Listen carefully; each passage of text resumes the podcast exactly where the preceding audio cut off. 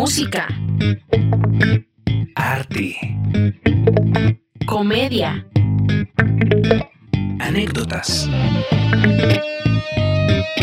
Todas las historias detrás de los artistas aquí. En 30 minutos en el backstage.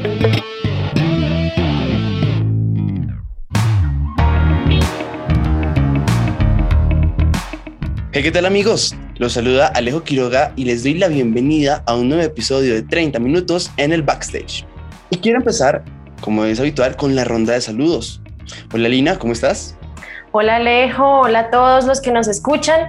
Muy contenta y pues recordarles que es un nuevo episodio, pero es la continuación, la continuación de una gran historia que nos están contando hoy. Claro que sí, eh, venimos un poco antojados porque nos vamos de paseo el día de hoy Julián, ¿para dónde nos vamos? Nos vamos para España, exactamente para Valencia. Y estoy muy impaciente por empezar. Así que, por Alejo, saluda rápido a la última persona que nos queda en la mesa antes de llegar al invitado. Ok, hola Jacobo, ¿cómo estás? Bien, y te pido por favor de que no edites en postproducción porque al final del anterior capítulo me llamaste Julián, ¿ok?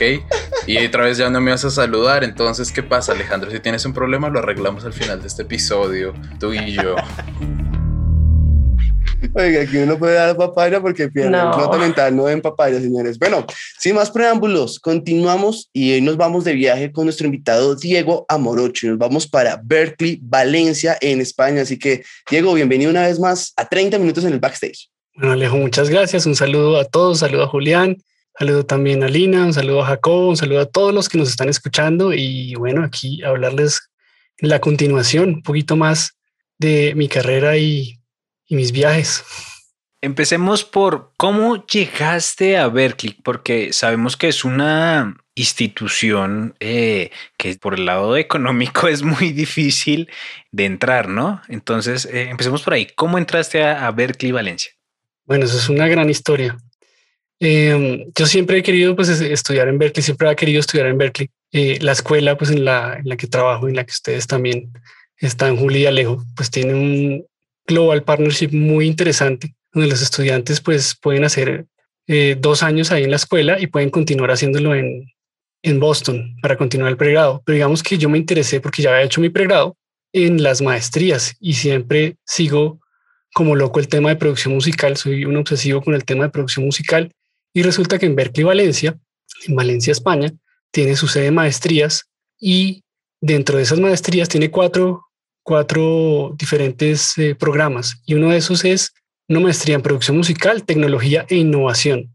Eh, entonces, pues yo, una vez que tuvimos una reunión en, en la escuela, que pues, obviamente pues, va personal de Berkeley, va la gente de admisiones, eh, viene y nos visita mucha gente a la escuela, llegó una de estas personas que son los que hacen admisiones. Y ese día me dio por decir, bueno, me voy a arriesgar, es ahora o nunca después de tantos años voy a hacer esta maestría y le voy a hablar a este señor a ver qué tengo que hacer para irme allá. Si, si no me sale, pues ya no me tengo que ir a estudiar y no me voy a ir a estudiar. Listo. Asunto resuelto y quito ese checklist de mi cabeza. Y resulta que di con un señor muy bacano que se llama Billy Heron, que es panameño, que es el encargado de toda esta parte. Yo le dije, oiga, ¿qué hace uno para irse para allá? Para irse a estudiar. En ese momento fue muy curioso porque salía también la maestría en línea de producción musical.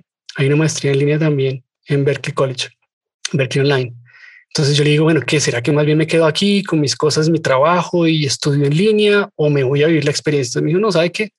Eh, yo me quedo en tal hotel, desayunamos mañana y hablamos del tema y, resolvemos.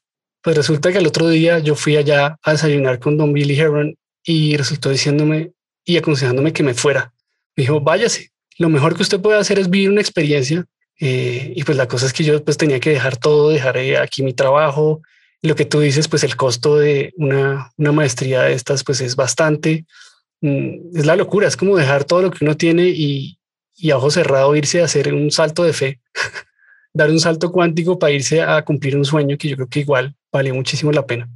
Claro, claro. Para hablamos del precio y eso, pero pues digámosle a la audiencia porque tal vez no ni se imagina cuánto llega a ser. Hablemos más o menos de cuánto vale, no sé si allá es por semestre o por un año el costo en Berkeley.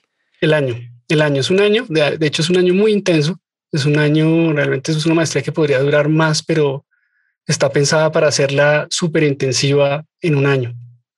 Y, y, bueno, los costos de esto son grandes, son grandes, digamos que pues yo me fui en el 2018, estaba alrededor de unos 46 mil dólares la, la matrícula. Creo que hoy en día pues obviamente está más arriba y pues obviamente el costo de vivir en, en Europa, gastos, pasajes, etc, etc, etc. Ok, entonces para quienes estábamos pensando en empeñar un riñón, ya no es una opción porque no, no alcanza. Pero no creas, hay, hay muchas em, becas, hay unas becas muy buenas con el futuro. Yo me fui becario también de Colfuturo, apliqué a Colfuturo y tenía, tenía la beca, apliqué una beca también en Berkeley porque también, o sea, tampoco hecho yo, soy ciudadano a pie.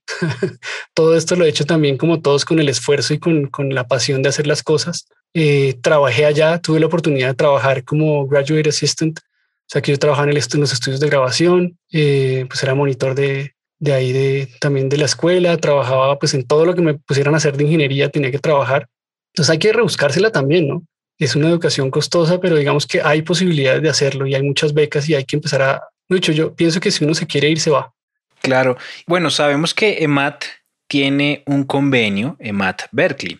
Eh, cuéntanos cómo es eso para las personas que, que, como estamos hablando, que tal vez les interese ir allá, pero pues eh, todos somos ciudadanos de a pie. Entonces, ¿cómo, ¿cómo es ese convenio para que se le facilite un poco a las personas ir a Berkeley? Digamos que como, como les contaba antes, digamos que con, con Boston eh, tenemos para el pregrado, sí hay, hay un convenio en donde los estudiantes hacen dos años tienen la posibilidad, incluso vienen acá a Colombia a hacer las audiciones, o sea, mucho, ya la tienen hoy en día muchísimo más fácil. Se ganan becas acá incluso audicionando. Muchos de nuestros alumnos han ido allá becados con muy buenas becas, muy, muy pilos, que lo que les digo, tenemos mucho talento. Entonces hacen sus dos años que son válidos y pues ahí se ahorran más porque es mucho más costosa la educación en Boston, eh, alrededor de 50 mil o más el, eh, que el, semestre, no, bueno, no estoy seguro ahorita, pero digamos esos datos sí, sí sería bueno verlos, pero es mucho más costoso que, que Valencia. Y les valen dos años y solamente hacen sus otros dos años y hacen el pregrado. Con eh, Valencia no hay como algo directo, digamos que no hay algo directo porque se necesita un pregrado para poder ir a estudiar a las maestrías. Necesitas tener ya un pregrado en música y pues en la escuela pues se tienes un grado eh, técnico, pues de momento son un grado de, dos años. Entonces, pues digamos, pues si hay convenios porque somos Global Partners, se puede aplicar seguramente algún descuento por ser Global Partners, pero convenios directos como el que hay en Boston no, no sé hasta el momento que estén efectivos.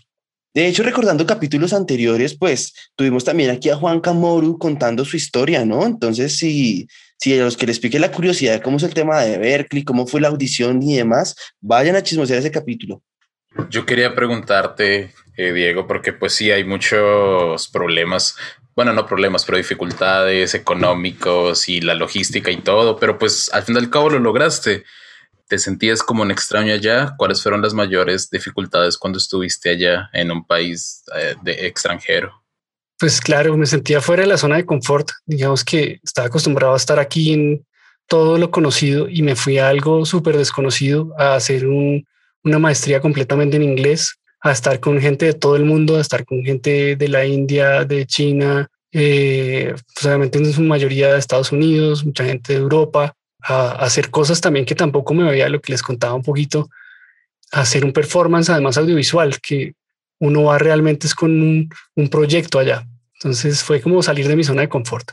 Diego, y de pronto no hubo esa oportunidad de quedarse allá, no de pronto crear una nueva experiencia en la parte musical que no fuera en Colombia, sino allá.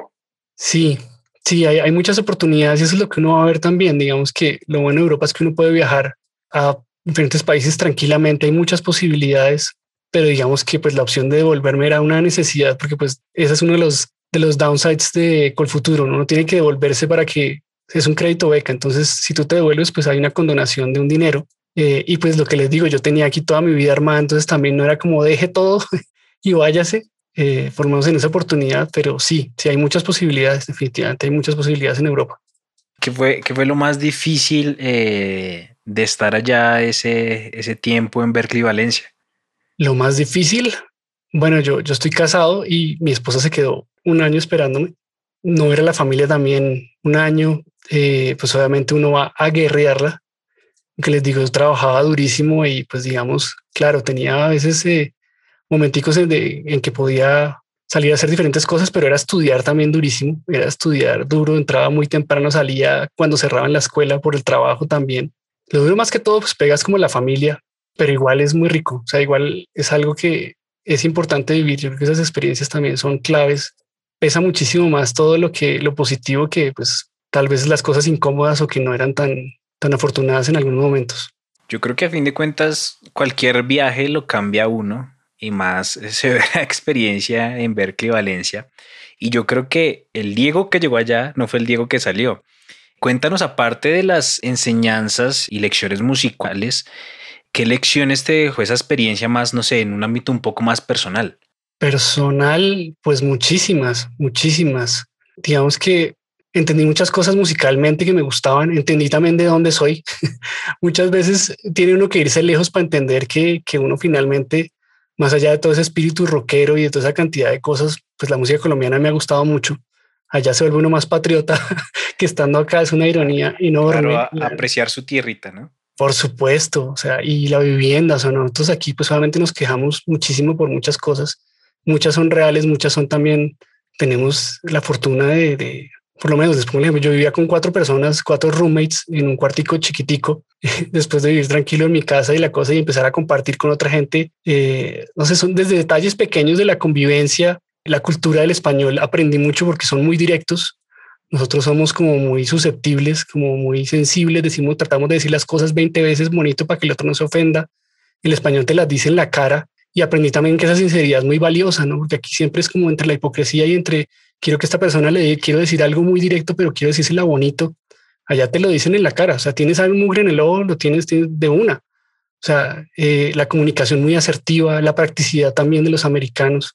Hay, hay mucho aprendizaje, hay muy bonito. de verdad que España es solo España, nomás por lo menos es, es muy bonito conocer España también. Eh, me gustó muchísimo. Eh, Berkeley, Valencia es espectacular.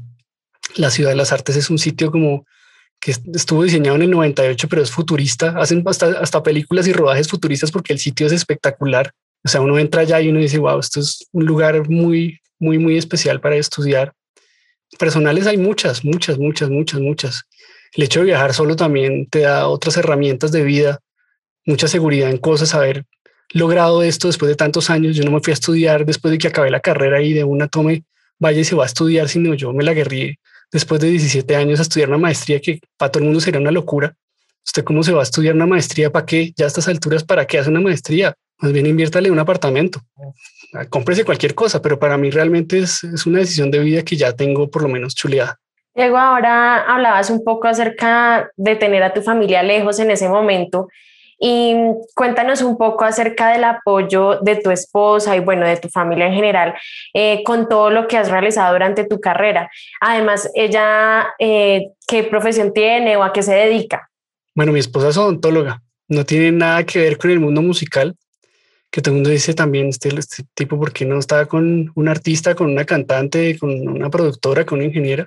Eh, digamos que pues Afortunadamente ella se dedica a otra cosa porque yo soy súper obsesivo con esto y es el polo a tierra y me saca de estar pensando todo el día en instrumentos, hablar de eh, cuál es el último plugin con mis amigos, de estar cada vez que hay una reunión, pues ella se aburre lógicamente porque pues es una jartera y ustedes los que son músicos y son ingenieros, son productores, saben que cuando uno agarra un tema no lo suelta, eh, pero pues afortunadamente le encanta la música, le encanta pues eh, todo el ambiente y las cosas que yo, que yo hago, entonces es un apoyo enorme, o sea, eso es definitivamente. Y el apoyo de la familia, yo creo que es el apoyo más grande que uno tiene en la vida primordial. O sea, los papás, primero que todo, son como esas personas que sacrifican todo por uno, que siempre están pendientes de lo que uno quiere y de cumplir en la medida lo posible los deseos de uno y ayudarle y apoyarlo en todo. Entonces, mis padres me siguen, me siguen apoyando también en ese sentido. Mi esposa también, pues lógicamente no solamente con quedarse y pagar todas las cuentas y estar también pendiente, viajó, me visitó, eh, pudimos mantener también esto porque es un reto, será como otra de las cosas que decía Juli,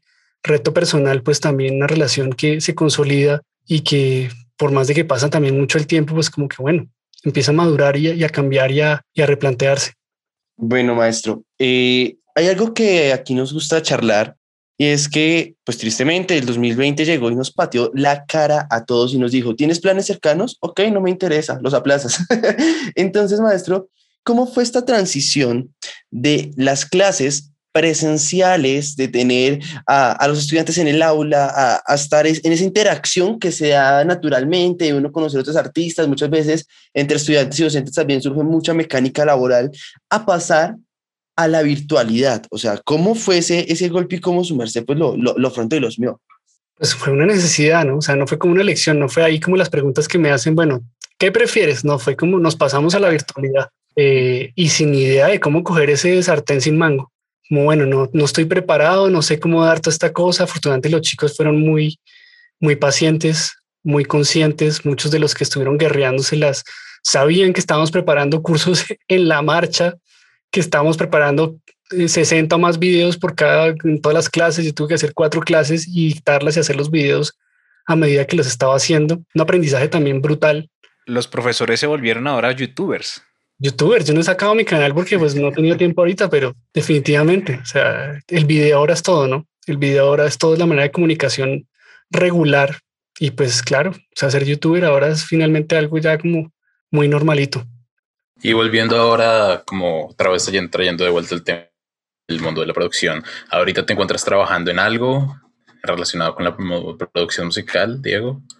Ahora estoy, sí, hay, hay varios proyectos que están ahí como, como en conversaciones de, de hacer producciones. Eh, digamos que sí se ha bajado un poquito eso que nos contaba Alejo, que las cosas también nos cambiaron un poco. Eh, yo pues me torné también mucho hacia la educación.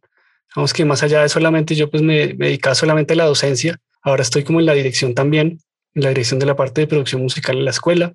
Eh, proyectos musicales pues sigo teniendo varios proyectos que sigo haciendo para para las series documentales también. Hay una serie muy buena ahorita que, que se va a lanzar. Eh, tengo también por ahí un par de artistas también con los que también voy a, a, colaborar en el futuro. Trabajé también con esta banda Vina Lynch que les cuento, sigo trabajando como colaborador y como ingeniero. Me estoy dedicando más a la parte de mezcla también, es algo que me apasiona mucho. Eh, no solamente producir, sino a veces mezclar también discos me gusta muchísimo. Entonces sí, hay varios proyectos por ahí en desarrollo hablamos de muchas, muchas facetas tuyas, que, estás que dando clases, que ahora eres youtuber eh, haciendo videos para los estudiantes, que estás componiendo, que estás produciendo, mezclando. Y, no sé, digo yo, bueno, ¿en qué tiempo? Cuéntanos cómo sería un día de Diego Amorocho. Uy, yo creo que ahora, digamos, se nos han duplicado las labores y, y es, es, un poquito loco porque siempre nos ha tocado hacer mucho como músicos. yo siempre me dedicaba a muchas cosas porque siempre eh, hay diferentes labores y hay que empezar a, hacer también las cosas que salen. También es que me gusta mucho y tengo mucha inquietud en muchas cosas. Tengo una mente muy inquieta me gusta hacer muchas cosas. A veces me aburro muy rápido. Yo creo que eso es lo que pasa. Yo me aburro con facilidad. Y lo bonito de nuestro trabajo es que no hacemos lo mismo. Se lo decía, de hecho, un jefe que tenía. Lo bonito de nuestro trabajo es que no hacemos lo mismo siempre. Nosotros no estamos firmando el mismo cheque, no estamos analizando las mismas cosas, no estamos... Siempre las cosas son diferentes. Así uno se dedique a mezclar o a masterizar, siempre hay un proyecto diferente. Siempre, siempre. Eso es lo bonito. Yo creo que eso es, eso es muy chévere.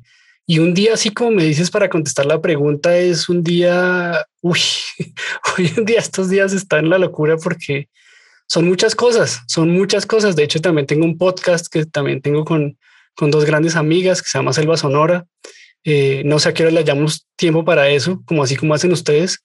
Eh, es buscar el ratico, buscar el momento, pero me toca tener una organización tremenda. O sea, digamos, a mí me gusta mucho dejar mis clases, que quiero mucho el, oficio de dar clases, me gusta mucho.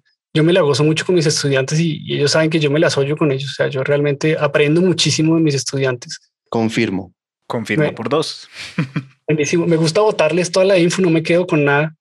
Eh, de hecho, pues estoy muy feliz y lo confieso acá de que este proyecto se haya dado una de mis clases, que este podcast sea resultado de, uno de los proyectos. Siempre les digo que los proyectos no deben ser algo que se guarda en un disco duro o que se deja como una tarea que se entregó por obligación, sino tienen que hacerse reales y tienen que ser cosas que los proyecten en sus carreras. Entonces a mí eso, eso me, me fascina. Entonces dejo mis clases por las mañanas, me organizo de esa manera. Todas las mañanas, 8 tempranito, mis, mis alumnos les toca madrugar Muchos no prenden cámara, lo sé. Eh, todos, todos dentro de las cobijas ahí escuchando la clase. Tal cual, tal cual, escuchando la clase. Algunos, algunos se quedan prendidas las cámaras y yo digo, bueno, esta persona, ¿qué sucedió? Eh, hasta el mediodía, bueno, después ya pues me organizo ya con mi trabajo, digamos, de las otras cosas, lo que les he contado de las partes de, producciones. Buscar trabajo también es un trabajo. no solamente ya el trabajo no llega a los pies, sino toca empezar a promocionarse, que todos ustedes lo saben, toca empezar a llamar a todo el mundo, qué hubo, eh, qué hay para hacer, empezar a llamar a todo el mundo para ver qué cosas hay. Eh, por la noche pues tomo algunas clases también, porque como les digo, tengo, eh, no sé, a mí me pica esa cosa de estudiar, a mí me encanta estar siempre actualizado. Yo creo que como docente es una obligación estar actualizado y como músico y como, como artista y como productor hay que estar en la jugada porque si no, los alumnos hoy en día saben más que uno, ven mil veces más recursos que uno, están mucho más y uno tiene que estar también al tanto de todas estas cosas. Eh, bueno, Diego, cuéntanos un poco acerca de, mm, de, ese proyecto de Selva Sonora, un podcast, de qué trata, cómo podemos escucharlo también. Claro que sí. Bueno, Selva, Selva nació como eh, una idea de, de tres amigos tres personas. Está Ana Ochoa, que es gran amiga mía, ingeniera, eh, fue alumno también de la escuela, también la conocen muchos, artista. Eh, ahorita está haciendo su maestría en Orlando, en una escuela que se llama Full Sail. Está estudiando Music Business y, teníamos esa loca idea de yo, yo siempre he querido hacer, fíjense, otra vez la cosa de producción. Entonces, no, que yo quiero hacer mi, que se le contaba a Julián también, no sé si Alejo, quiero hacer mi podcast de producción porque quiero meterme en esto. Y pues con ella empezamos, oye, pero ¿por qué no hacemos algo un poquito más grande? ¿Por qué no pensamos como en la industria de la música? Pensemos un poquito en ese tema y también se nos unió una amiga que estudió también Music Business en Berkeley, que se llama Joana Llorente, y dijimos, bueno, ¿por qué no hacemos el podcast? Hagámosle. Y empezamos, empezamos a hacerlo. Joana estaba en su finca por allá en Chinauta con el micrófono este del, del iPhone, del, de los audífonos y dijimos, bueno, pues arranquemos, no importa, no tenemos que tener la, la mejor cosa y, y, vamos a ir arrancando y, y, empezamos a hablar como de la industria y empezamos a, a hacer una labor como de educación también. Entonces habla mucho de cómo entrar a la industria como artista, cómo entrar como label, cómo entrar como manager, como promotor, como productor, como ingeniero, para que la gente se contextualice y entienda cómo, cómo funciona esta industria. Por eso, y la selva, pues que es la selva, la selva sonora, que es nuestra industria musical. Entonces, esa es nuestro podcast, lo encuentran en, todas las plataformas como Selva Sonora y ahí nos pueden encontrar.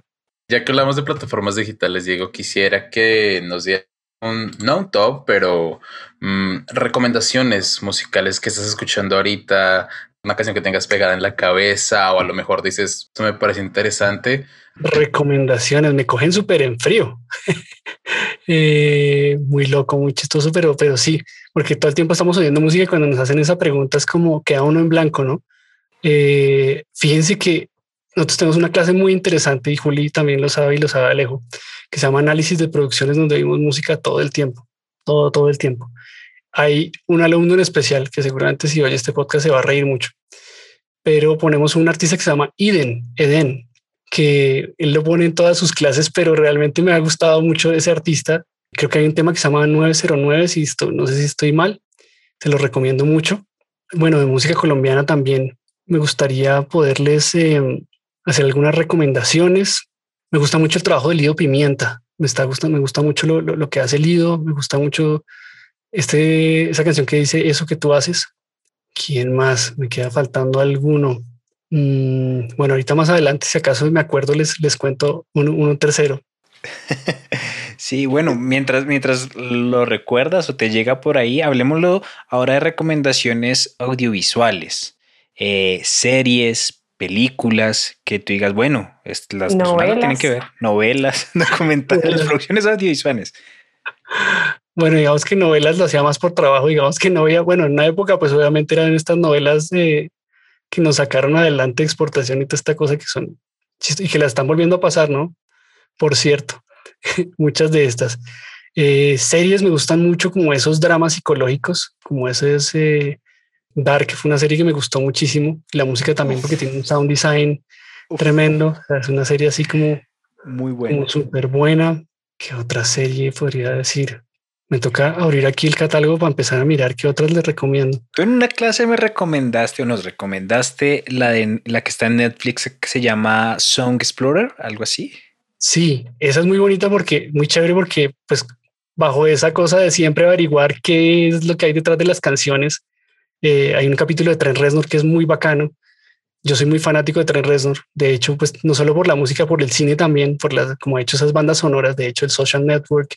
Eh, y mm, haber escuchado y haber visto la historia de cómo creó Hurt fue demente. O sea, es absolutamente increíble las capas de lo que el tipo hizo. Eh, o sea, esto ya es arte más eh, diseño sonoro, más eh, una canción que transmite un jurgo. Es una canción que tiene una carga emocional brutal que más luego Johnny Cash vaya a hacer esa versión que la, la revitaliza también en otro sentido, pero es es apasionante, ¿no? Está también Alicia Keys por ahí en, ese, en esa Explorer. Dualipa. Dualipa. Es el primer capítulo. sí, ese, tipo de series me llama muchísimo, muchísimo la atención. Bueno, maestro, ya para cerrar, digamos que eh, yo, yo, tengo un privilegio, Julián y hemos tenido el privilegio de escuchar al maestro eh, en sus clases, pero quiero también extender ese privilegio a los demás y es, ¿qué recomendaciones le da usted a todos aquellos que estamos empezando en nuestro camino en la música, aquellos que estamos empezando con nuestras primeras producciones, grabando para nuestros primeros artistas? ¿Qué nos recomienda?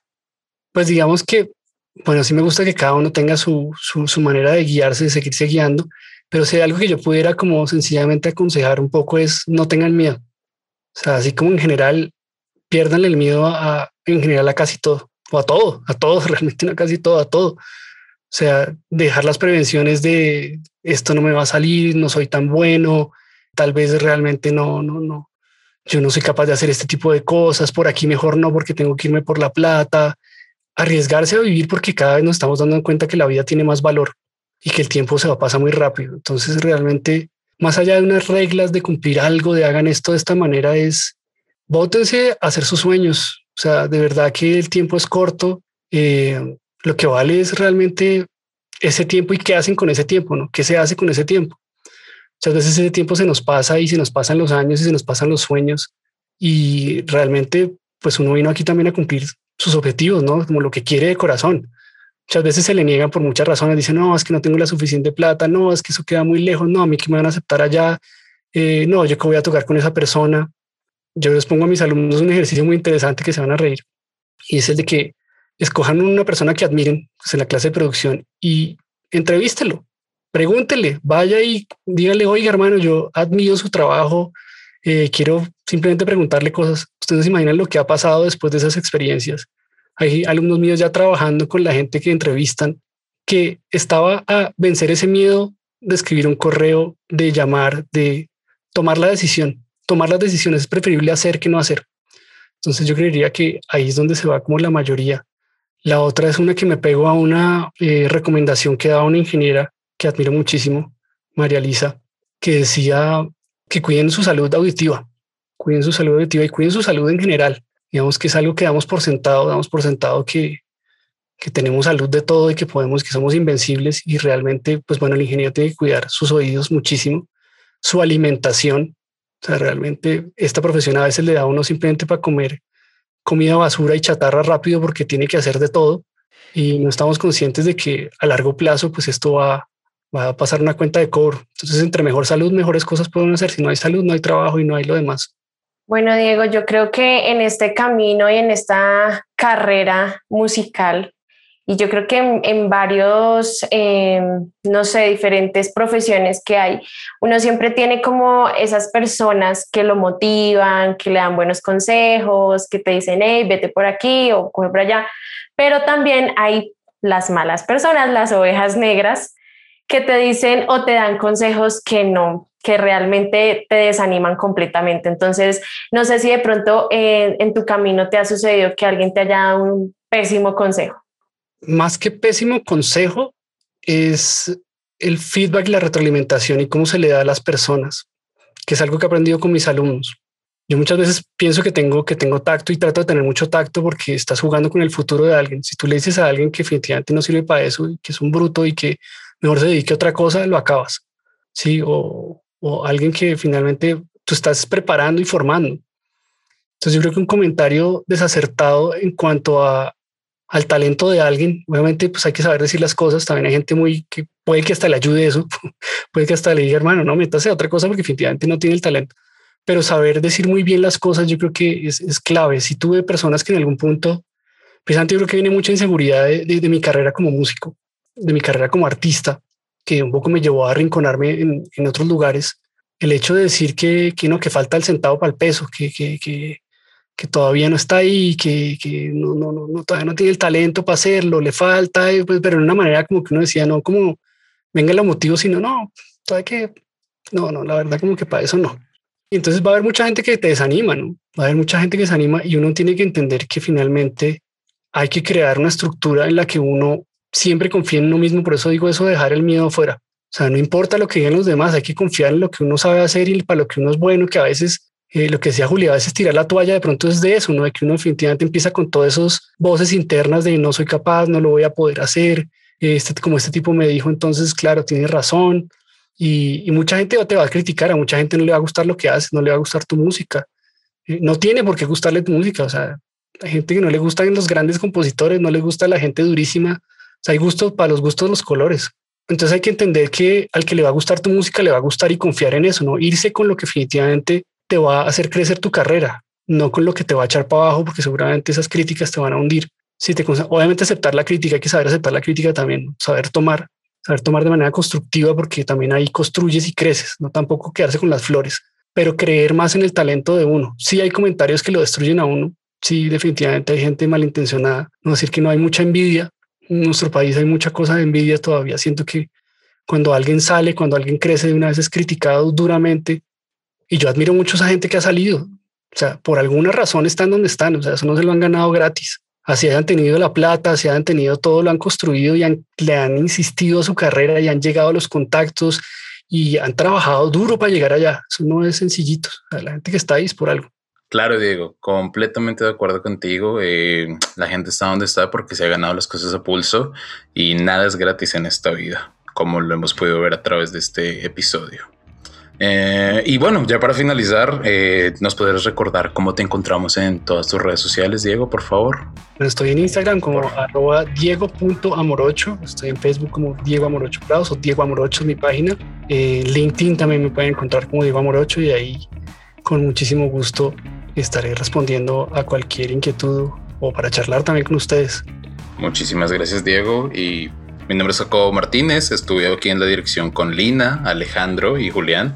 Y nada, les deseamos a todos ustedes una buena semana.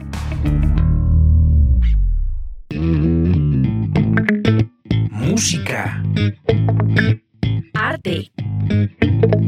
Comedia. Anécdotas. Esto fue 30 minutos en el backstage.